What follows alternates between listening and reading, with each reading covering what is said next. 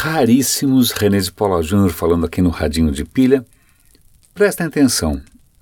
Vejam se vocês identificam o que eu coloquei desta vez deliberadamente e de maneira completamente fake como fundo da nossa conversa. Eu coloquei o que eu imagino que espero que soe como uma fogueira. Por quê? Eu estou acompanhando um podcast absolutamente genial da BBC. A BBC tem uma série de podcasts bárbaros, um dos melhores que eu já ouvi até hoje, que chamava 100 Objetos que Mudaram a História do Mundo. Eu ouvi os 100 Objetos, eu comprei o livro. Esse, na verdade, que eu estou ouvindo chama Living with the Gods Vivendo com os Deuses. É uma série de 30 episódios é, sobre a ligação, é, na verdade, sobre objetos que remetem à religiosidade, à ligação do humano com o divino. Está sendo uma aula de história extraordinária. Eu não sou religioso de maneira alguma, mas a questão da história humana e dos valores e de como a gente evoluiu a cultura, a sociedade, é fascinante, os episódios são bárbaros. E teve um episódio extremamente interessante sobre o fogo né, sobre o fogo. Desde o fogo nos templos romanos, das Virgens Vestais, até o fogo de Zoroastro, até o fogo em que os indianos cremam os seus mortos. Bom, muito legal.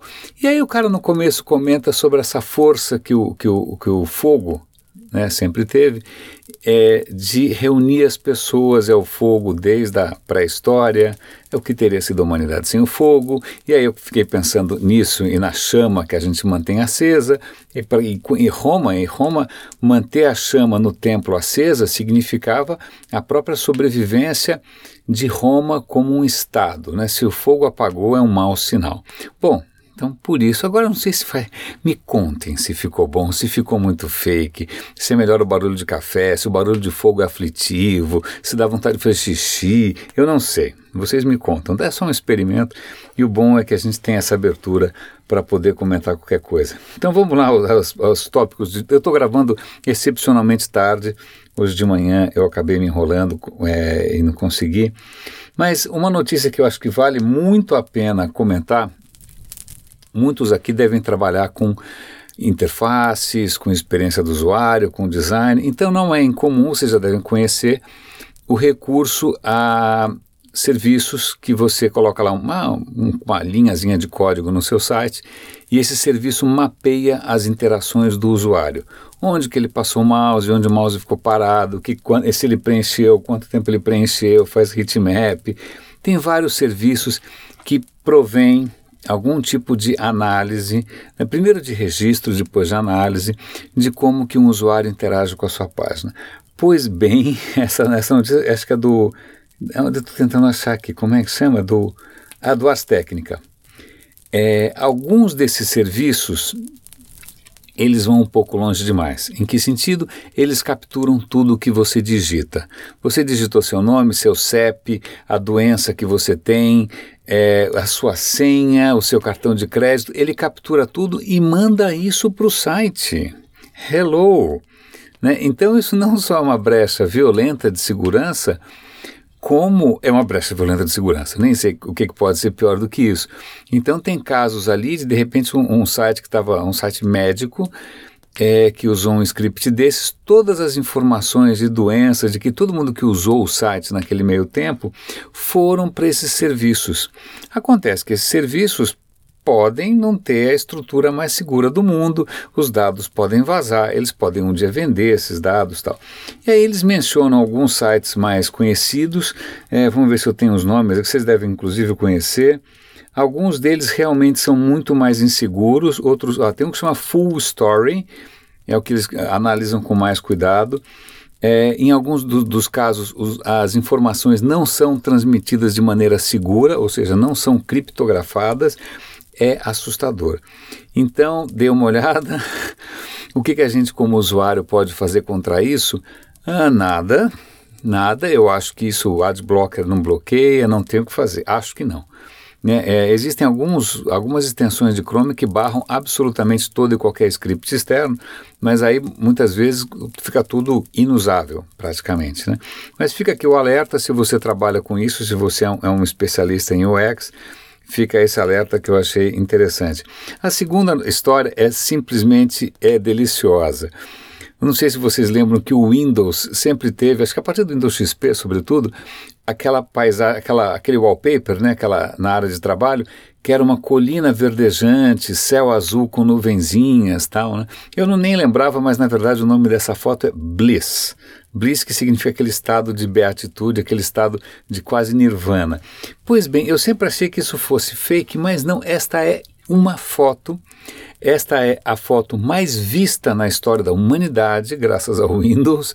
É, eu lembro até de uma piadinha, né, que o Steve Jobs morria, ele vai para o céu, aí ele fala: Nossa, o céu é um paraíso, é colinas verdejantes, o céu azul. Nossa, Windows, né? É uma brincadeira com a rixa Apple PC.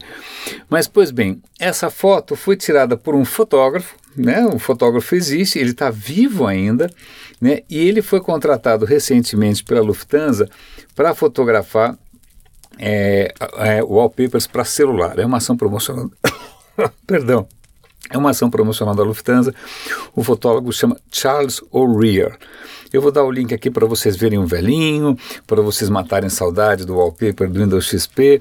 Eu achei genial saber que essa foto tão inofensiva, né, tão despretensiosa, é a foto mais vista da história da humanidade. Achei muito engraçado. Aí, falando em humanidade, eu, por acaso, o Google Now me apresentou duas matérias que não tinham nada a ver, mas que talvez tivessem a ver. Uma delas é de um site que eu não acompanho, né, e ele estava comentando que o pessoal na estação espacial teria registrado um UFO.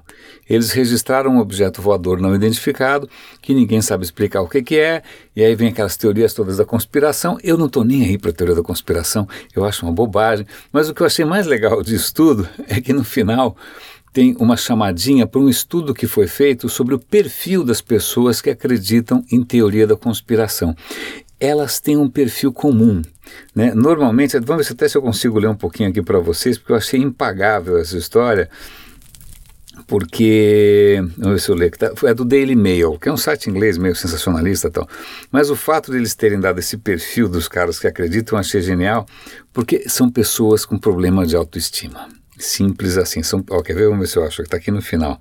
Vou ler para vocês, tá bom? Ó, você acredita em teoria da conspiração? Talvez você seja um narcisista. Pessoas que duvidam da, do homem na lua, etc e tal, elas costumam ser mais egoístas, é, é, carentes de atenção, de acordo com o estudo. E aí vai, fala, fala, fala, chamamos caras de narcisistas, com problema de autoestima tal. Então, na próxima vez que você sair por aí cantando de galo, que, né, que você não acredita, em, não fala qualquer coisa aí, né, que você acredita na terra plana tal, saiba que isso pode estar tá denunciando um pouco da sua personalidade. É, o, e aí o que é mais interessante é que do lado desse artigo tinha um artigo muito mais instigante do ponto de vista de UFOs e tudo mais, que é o seguinte: eu comentei a semana passada, retrasada, que os astrônomos tinham detectado um objeto de fora do sistema solar que estava se atravessando a, a, a órbita dos planetas aqui. Como é que eles sabem que ele vem de fora? Porque a trajetória desse, desse objeto é tão inexplicável, ela vem num ângulo tão estranho, que não pode ser um asteroide comum, não pode ser os nossos vizinhos. Né? Porque a gente tem vários vizinhos aqui.